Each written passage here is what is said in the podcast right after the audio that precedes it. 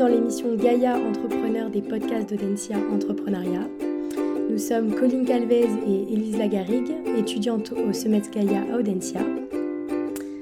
Euh, donc notre invité aujourd'hui est Léonard Ganassali, le cofondateur de Veracy. Euh, Léonard, bienvenue. tout d'abord, l'objectif euh, du podcast est d'offrir aux étudiants d'Audencia plusieurs témoignages d'entrepreneurs qui considèrent euh, les transitions sociales et environnementales comme composants clés de leurs opportunités entrepreneuriales.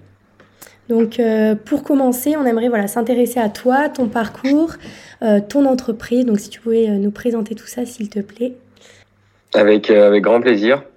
donc, donc, Léonard, je suis en dernière année à Audencia.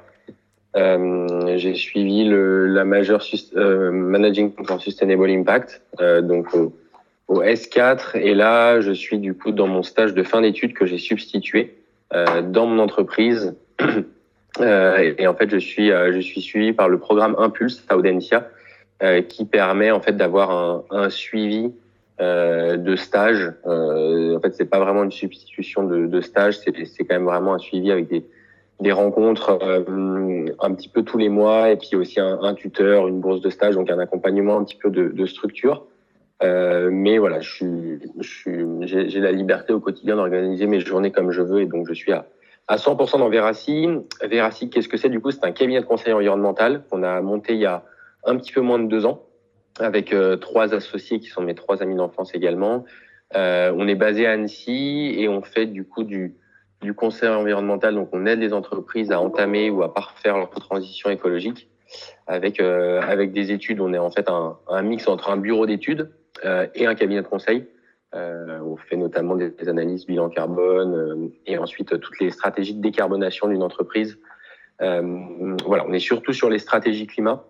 donc donc voilà, mais j'imagine qu'on aura l'occasion d'y revenir après. Voilà pour le pour le global. Effectivement. bah, merci beaucoup pour, pour ta réponse. Euh, donc, selon toi, qu'est-ce qu'un entrepreneur qui prend en compte les défis environnementaux et sociaux? C'est une bonne question. En fait, je pense qu'un un entrepreneur aujourd'hui n'a pas le choix de ne pas les prendre en compte. Donc, en fait, la réponse, c'est. la question, c'était c'est quoi, c'est quoi Tu peux, tu peux la reposer juste? Qu'est-ce qu'un entrepreneur qui prend en compte les défis environnementaux et sociaux? Ouais, bah du coup pour moi c'est juste un entrepreneur. Enfin, en fait c'est dans la mesure où euh, tu peux difficilement entreprendre aujourd'hui euh, sans intégrer ces enjeux. Nous on a décidé de l'intégrer euh, dans la proposition de service parce qu'en fait euh, euh, voilà on, on, a un impact direct sur sur l'environnement de manière indirecte évidemment, mais avec les entreprises qu'on accompagne. Nous, on a, on a choisi de le faire, de, de positionner en service. Mais après, c'est tout à fait possible de l'intégrer dans une politique d'entreprise aussi, ce qu'on fait aussi hein, en parallèle, bien sûr. Mais, euh, mais voilà, en tout cas, il faut forcément l'intégrer d'une manière, euh, que ça soit en interne, que ça soit euh, vis-à-vis des clients, dans les services que tu proposes, euh, parce que sinon, soit tu rencontres pas ton marché, soit tu rencontres pas forcément tes salariés, soit tu rencontres pas bah, simplement le, le, grand public. Donc, donc c'est un petit peu une obligation, j'ai envie de dire heureusement, hein, parce que euh, voilà, c'est bien, mais en tout cas, dans, dans les faits, je trouve qu'aujourd'hui, entreprendre sans intégrer ces enjeux, c'est c'est pas entreprendre euh, à, à 100%, j'ai envie de dire. Donc, euh, donc voilà. Ok, bah, merci pour ta réponse. Donc la, la, prochaine question recoupe un petit peu ce que tu as dit. Donc euh, bon, je vais quand même la poser.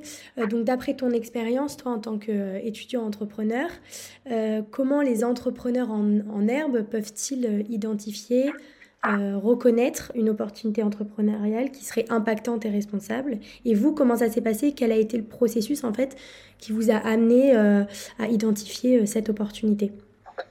Ouais, bah du coup, je vais je vais partir de mon expérience parce que j'ai pas Bien du tout la je vais pas pouvoir te vous donner une réponse globale ouais. parce qu'évidemment ça dépend. Euh, J'aime pas ces réponses, mais évidemment ça dépend. Mm. Nous, nous, nous, ce qu'on a fait, euh, on était, euh, on a monté Veracy, donc euh, c'était au tout début de mon, ma, ma césure en fait. Euh, donc j'étais en audit financier.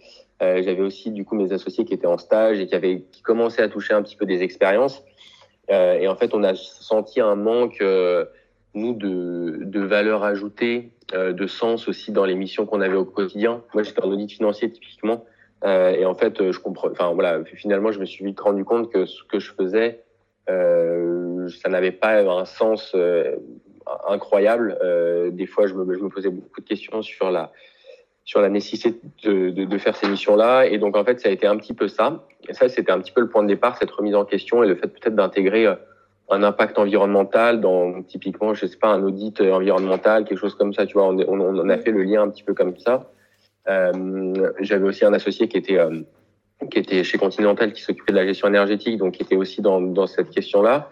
Et puis en fait, on avait aussi l'envie d'entreprendre euh, depuis depuis euh, depuis un petit moment tous les quatre. Euh, et puis bah, l'a couplé aussi à une sensibilité environnementale euh, qu'on avait de manière personnelle, hein, pas dans pas dans nos expériences. Mais, euh, mais voilà, et donc c'est un petit peu tout ça qui nous a qui nous a poussé à entreprendre. Et ce qui a été un petit peu le déclencheur aussi, c'est que ce monde du conseil environnemental aujourd'hui, c'est un c'est un secteur d'activité qui est extrêmement porteur, où il y a une demande énorme, vraiment énorme. Euh, et ça, c'est quelque chose qu'on a, je pense, réussi à voir avec les expériences qu'on avait à ce moment-là, euh, et aussi en faisant des recherches. Mais euh, voilà, ça a été, euh, c'est un mix entre, euh, allez une sensibilité personnelle, une envie d'entreprendre ensemble, et puis du coup, bah, euh, la vision un petit peu du, de nos premières expériences où il nous, il nous, manquait des choses et on voyait qu'il y avait un, une demande de la part des entreprises importante sur ce sujet. Donc euh, voilà, c'est aussi, euh, en, en, toute honnêteté, hein, quand, euh, quand on a entrepris aussi, on a vu l'opportunité business. Hein. C'était pas euh, que, allez, on va monter une entreprise pour dire qu'on entreprend ensemble et on va faire de l'environnement parce que c'est parce que voilà, on, on, aime ça, mais voilà, on avait quand même l'envie de gagner de l'argent. Donc, euh, donc euh, quand tu te lances, faut, euh, faut aussi rencontrer en quelque mesure ton, marché. et c'est quelque chose qu'on a fait aussi au début. On a fait une petite phase en fait de pas de prospection, mais de, validation de notre offre avec un réseau d'entreprises en, Haute-Savoie où on est, où on posait des questions un petit peu sur peut-être la pertinence de notre offre. On a rencontré quand même une, voilà, une acceptation et un intérêt important. Donc ça aussi, ça nous a, ça nous a confirmé. Donc, euh, donc voilà, c'est un petit peu tout ça. Okay, c'est très décousu, mais euh, c'est tous ces éléments. Non, mais une combinaison de facteurs, du coup, qui vous a poussé euh, ouais, à entreprendre. Bien sûr. C'était le bon compromis, quoi. euh, du coup, euh, c'est une question un peu plus technique. Euh, oui. Quel est votre processus de travail avec les entreprises? Enfin, Quelles sont les différentes étapes euh, de l'accompagnement euh, avec les entreprises avec lesquelles vous travaillez? Ouais, alors nous on est vraiment sur le sur l'aspect environnemental. on n'est pas RSE au sens large. Ça c'est déjà c'est important de le, comprendre parce que souvent RSE on met un petit peu tout à l'intérieur et, et, nous on est vraiment sur le climat et, et l'environnement au sens large. J'expliquerai pourquoi après. Euh, en fait, on fait une, une, nous on a une, une offre en trois étapes. Donc euh, la première étape, c'est d'analyser de quantifier euh, soit l'impact carbone d'une entreprise, donc avec des bilans carbone, soit l'impact environnemental d'un produit ou d'un service. Et là, on utilise l'analyse de cycle de vie, euh, qui en fait va pas que calculer l'empreinte carbone, mais d'autres impacts sur l'environnement, sur les sols, sur l'eau, sur la, la, pollution atmosphérique, etc. Euh, donc voilà, à la suite de ça, nous l'idée c'est absolument pas de laisser l'entreprise avec des tonnes de CO2 qu'elle ne va pas comprendre hein, très clairement, c'est de l'accompagner euh, dans une phase de décarbonation où en fait on va rédiger un plan d'action de réduction, euh, le suivre sur le long terme et en fait bâtir avec l'entreprise en co-construction une stratégie de décarbonation. Euh, là, on a des méthodologies aussi sur lesquelles on est référencé comme acte pas à pas de l'ADEME, qui fait un petit peu référence sur ce sujet. Et on est en lien aussi avec les Science Based Targets, le fameux SBT, euh, qui est beaucoup demandé en fait euh, par, par les grandes entreprises et qui permet en fait de, de s'engager dans un référentiel qui est reconnu à l'international euh, sur par exemple une trajectoire de décarbonation à horizon de 2050. Euh, et en fait, donc nous l'idée c'est d'aider l'entreprise à mettre les actions nécessaires en place pour atteindre cette trajectoire-là. Et puis la dernière, euh, la dernière étape, en fait, c'est une phase de un petit peu de correction et, euh, et d'accompagnement global euh, c'est où en fait on vient apporter aussi des corrections sur les actions qu'on avait préconisées, savoir si ça a marché, en rajouter, en enlever, etc. Et puis on accompagne aussi à la certification, l'obtention de labels, euh, comme euh, enfin, on est partie du réseau Leader, donc on peut accompagner les entreprises à devenir Bicorp. Le label Envol aussi pour euh, pour les petites entreprises. Euh, voilà, donc il y a, y a, plusieurs choses aussi sur lesquelles on est mais c'est globalement en fait cette offre en trois étapes euh, complète et sur mesure qui est du coup axée plutôt TPE PME mais qu'on souhaite euh, qu'on souhaite avoir parce qu'il y a trop d'offres, on trouvait que qui s'arrêtent à la quantification carbone et qui laissent l'entreprise dans la mmh, nature de manière un petit peu voilà, décorrélée de la réalité. Donc, donc c'est un petit peu l'offre qu'on fait chez Verassi. Ok, très bien. Et euh, du coup, donc là, tu nous as expliqué les différentes étapes. Euh, est-ce que tu as des exemples d'entreprises avec laquelle, donc, lesquelles vous avez déjà travaillé? Et euh, selon toi, quel, quel, est leur dénominateur commun? Qu'est-ce qui les rejoint en fait? Ok. alors, on, donc comme je l'avais dit, on est plutôt TPE-PME, donc ça, c'était notre cible. On a de la chance, on a réussi à capter des, des entreprises un petit peu par, euh, par le référencement naturel, donc des entreprises qui sont, qui sont plutôt venues sur le site web et qu'on a ensuite euh. Donc ça, c'est ça c'est une chance. Et du coup, c'était plutôt, on a accompagné quoi, 10-15 enfin, 10-15 entreprises. Euh, il y, a, y, a, des missions en cours encore hein, dans ces 15-là. Mais, euh, mais voilà, et globalement, alors, je vais donner le dénominateur commun avant et puis je ferai l'exemple, euh, un exemple. Le dénominateur commun, c'est que c'est plutôt des petites entreprises qui, sont, qui ont une volonté sincère de s'engager. Euh, ça, c'était ce qu'on souhaitait, ce qu'on souhaitait capter et, et c'est très très bien d'avoir d'avoir eu ça. Euh, C'est-à-dire que c'est pas des entreprises qui veulent absolument se mettre en conformité parce qu'elles n'ont pas besoin de le faire. Euh, la réglementation carbone, pour l'instant, même si elle se durcit, elle concerne pas les entreprises de, de moins de 500 salariés et de, moins de, de, 250. Mais euh, voilà, c'est des entreprises euh, bah voilà, avec une, une volonté de s'engager, soit par euh, une volonté de la direction, des salariés, parfois des actionnaires aussi, hein, des, des, choses comme ça, mais globalement quand même une envie de s'engager sur le long terme. Donc ça, c'était ça, c'était intéressant.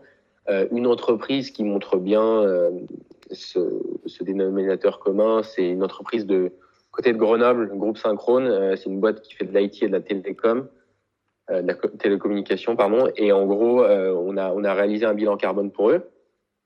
donc pareil avec avec vraiment cette volonté de la direction et puis de l'intégralité des parties prenantes de s'engager, de comprendre le bilan, de, de voilà, de pas que ça soit juste un, une quantification pour communiquer, mais que ça serve vraiment à l'entreprise. Et euh, donc là, on a fini la, la mission en, début d'année. Et là, on est en train du coup de, de s'engager avec eux sur une deuxième mission, donc euh, celle dont je parlais tout à l'heure, qui est la méthodologie acte pas à pas, et qui permet globalement de mettre en transition les résultats d'un bilan carbone euh, avec des outils euh, qui du coup permettent de bâtir un, un plan d'action de réduction, une stratégie, etc. Donc, euh, donc voilà, ça, c'est en fait c'est c'est vraiment ce qu'on recherche. Et quand ça se passe comme ça, on est les plus heureux du monde parce qu'en fait, on arrive à, faire le lien entre deux analyses et de pas laisser l'entreprise comme ça juste avec euh, un, un, bilan carbone pour lequel euh, pour qu'elle communique. Donc ça c'est ça c'est extrêmement satisfaisant. Donc donc voilà. Ok merci très intéressant. Donc ça cette question là comment mesurez-vous votre impact sur le problème que vous résolvez? Euh, bien évidemment, on sait que ça dure euh, beaucoup, de, beaucoup de semaines, que ça demande beaucoup de, de, de calculs ou autre, mais euh, est-ce que tu peux nous le résumer assez rapidement, tu penses Tu veux dire l'impact qu'on a en, quand une entreprise, enfin, indirectement sur les entreprises, ouais.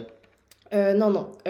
comment est-ce que vous arrivez à mesurer l'impact l'impact qu'une entreprise pourrait avoir euh, enfin, par exemple, quand on va bien vous contacter euh, pour euh, résoudre un problème, comment vous arrivez à mesurer l'impact qu'il faut, que vous avez eu en fait sur le problème après les avoir conseillés Ok.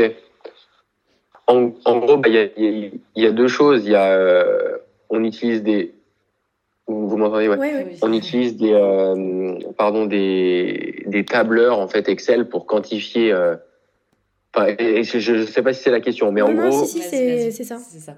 Ok. L'entreprise nous donne, nous donne des données physiques, généralement. Donc, ça peut être euh, des. Enfin, je prends l'exemple du bilan carbone, parce que c'est le plus simple. Des kilowattheures, des, des, des, des kilomètres, euh, des, euh, voilà, des, des mètres cubes, etc. Des mètres carrés. Et ensuite, nous, l'idée, en fait, et la méthodologie qu'on a passée, c'est que ça permet de traduire ces données physiques en tonnes de CO2 avec, des, avec le, le facteur d'émission. C'est-à-dire que pour euh, tant de kilomètres de voiture, euh, ça émet euh, tant de tonnes de CO2. Et en fait, tout le travail qu'on a à faire, nous, c'est de choisir le bon facteur d'émission pour qu'il soit représentatif d'une bonne traduction entre données physiques et tonnes de CO2. Donc en fait, on arrive à, à la fin d'un bilan carbone avec cette traduction-là qui est faite et qui est centralisée avec des postes d'émission. Donc on voit euh, tant de tonnes de CO2 pour l'énergie, tant de tonnes de CO2 pour les immobilisations, tant de tonnes pour les déplacements, euh, les déchets, etc. Donc ça, c'est une méthode, c'est clair. Euh, on a une tonne de CO2, l'impact, il est quantifié à la fin.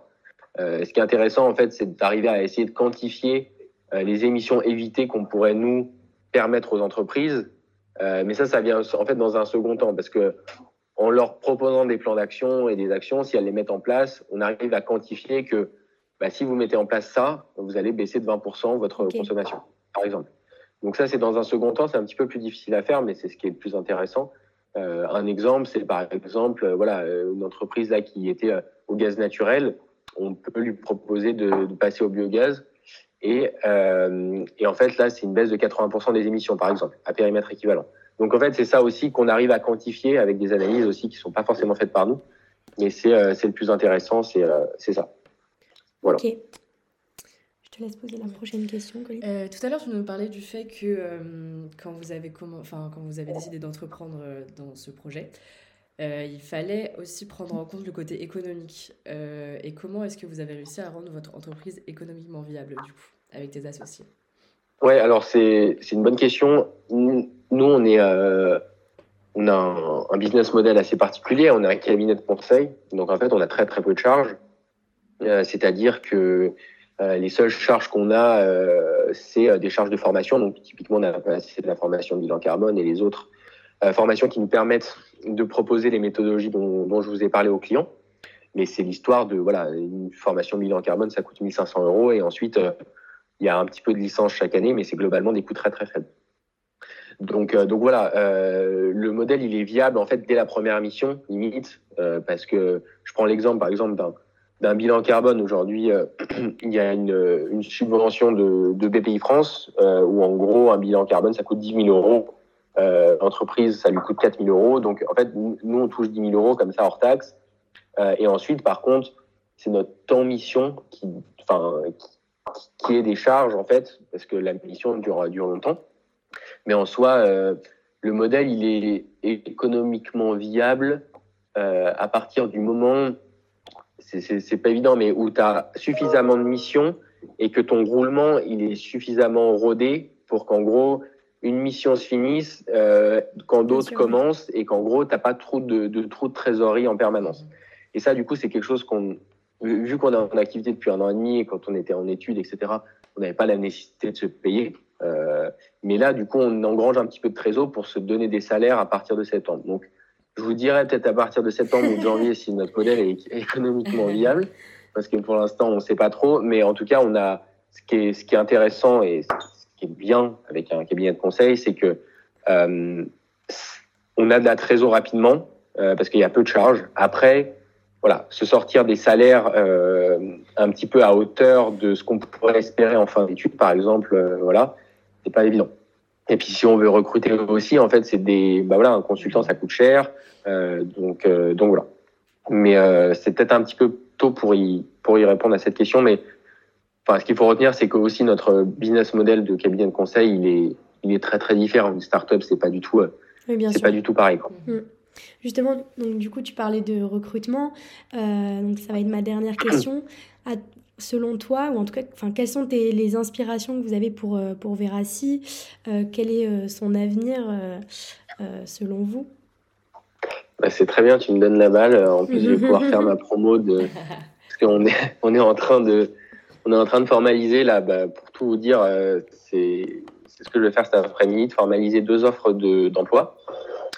Euh, donc globalement, pour euh, pour comprendre, là, on est euh, on est à Annecy avec mes associés.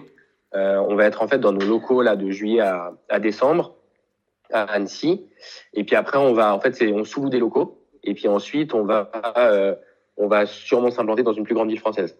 Et donc, donc voilà, en, en fait, donc la, la, perspective de Verassi, c'est de, c'est de grossir assez rapidement, euh, que ça soit en termes de nombre d'employés et, euh, et aussi un petit peu de, de locaux. Jusqu'à maintenant, on travaillait un petit peu chez nous, etc. C'était difficile de, de, se retrouver, etc.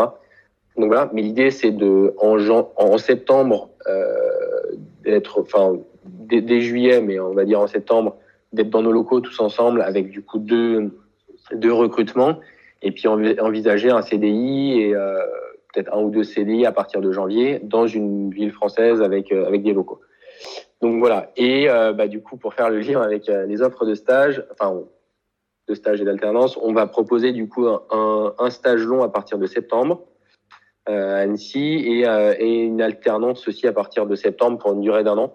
Donc, euh, donc voilà, je fais un petit peu ma promo là. Mais c'est génial, ça pourrait, euh, il y en a plein qui pourraient être intéressés. Des étudiants, mais, euh, mais ouais, et, dans l'idée, le stage, ça serait plutôt profil école de commerce, Sciences Po, Dauphine, enfin profil là, et puis alternance plutôt école d'ingénieur. donc, donc voilà, et, l'idée en fait, c'est d'envisager ben, un CDI à la suite de, de ce stage, donc plutôt fin d'études. Euh, voilà. Mais, euh, mais voilà, donc, donc ça, c'est les perspectives euh, d'évolution un petit peu à court terme pour Verassi. À plus long terme, Verassi, ce qu'on souhaite, en fait, c'est de s'implanter en région. Là, aujourd'hui, on est à Annecy, mais on n'a pas forcément l'envie d'aller à Paris parce que la compétition, elle est importante et, et c'est aussi, en fait, dans notre, on n'est pas beaucoup parlé, mais dans notre proposition de valeur et dans notre différenciation, on est plutôt euh, axé sur un aspect local, d'être proche de ses clients, de comprendre l'environnement dans lequel ils vivent euh, en région. Et, euh, et, voilà, donc, donc l'idée, ça serait en fait de mettre Verassi comme un, un, cabinet multilocal un petit peu référence en France, avec des implantations un petit peu partout qui couvriraient le, le territoire. Donc ça, c'est à plus long terme, c'est une volonté à 3 à 5 ans, mais peut-être de d'avoir une marque franchisée et de, et de pouvoir voilà, de pouvoir s'imposer un petit peu comme, comme référence sur, euh, sur, les, sur les sujets climat et environnement en, en région. Donc euh, voilà un petit peu à plus long terme, mais euh, l'idée c'est effectivement quand même de, de grossir. Jusqu'à maintenant, on avait des stagiaires, mais plutôt des stagiaires en, de, de courte durée ou des immersions professionnelles de courte durée. Là, l'idée c'est justement de, de, de passer un petit peu le pas et d'arriver du coup sur des des contrats un petit peu plus longs. Et, euh, et voilà. Donc, euh, donc, voilà un petit peu pour le futur de Veracine. Ok, mais super. Eh bien, euh, merci beaucoup. C'était un plaisir de parler avec, grand plaisir. Merci à nous avoir, voilà, de nous avoir permis d'en savoir plus. C'était super.